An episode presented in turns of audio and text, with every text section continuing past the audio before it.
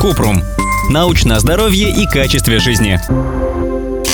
Что говорит наука о кинезиотейпировании? Если кратко, то наука о кинезиотейпировании не говорит ничего хорошего. Суть метода в том, что наклеивание на кожу эластичной тейп-ленты, похожей на пластырь, уменьшает боль. Ленты сделаны на основе хлопка и покрыты липким составом, чтобы клеить их на тело. Метод придумал японский хиропрактик в 70-х годах для профилактики травм, Позже кинезиотейпирование подхватили маркетологи. На этом методе выросла всемирная индустрия, институты, курсы, руководство, мастер-классы.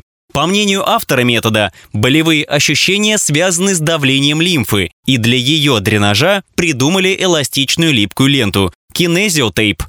Ее натягивают и приклеивают к коже. В результате кожа собирается гармошкой. Сторонники метода считают, что если наклеивать тейп по определенным линиям, это улучшает циркуляцию лимфы, действует на рецепторы и уменьшает боль. В доказательной медицине нет двойных слепых контролируемых исследований, которые подтверждают эффективность кинезиотейпа. Популярность метода связывают с навязчивой рекламой и желанием легким способом избавиться от проблем. Также успех тейпинга объясняют эффектом плацебо. Маловероятно, что наклейка на кожу физически воздействует на мышцы и связки. Слишком много слоев тканей отделяют тейп на коже от них.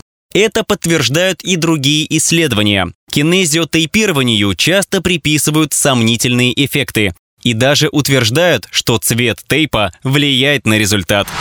Ссылки на источники в описании к подкасту. Подписывайтесь на подкаст Купрум, ставьте звездочки и оставляйте комментарии. Еще больше проверенной медицины в нашем подкасте «Без шапки».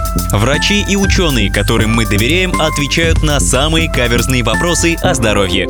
До встречи!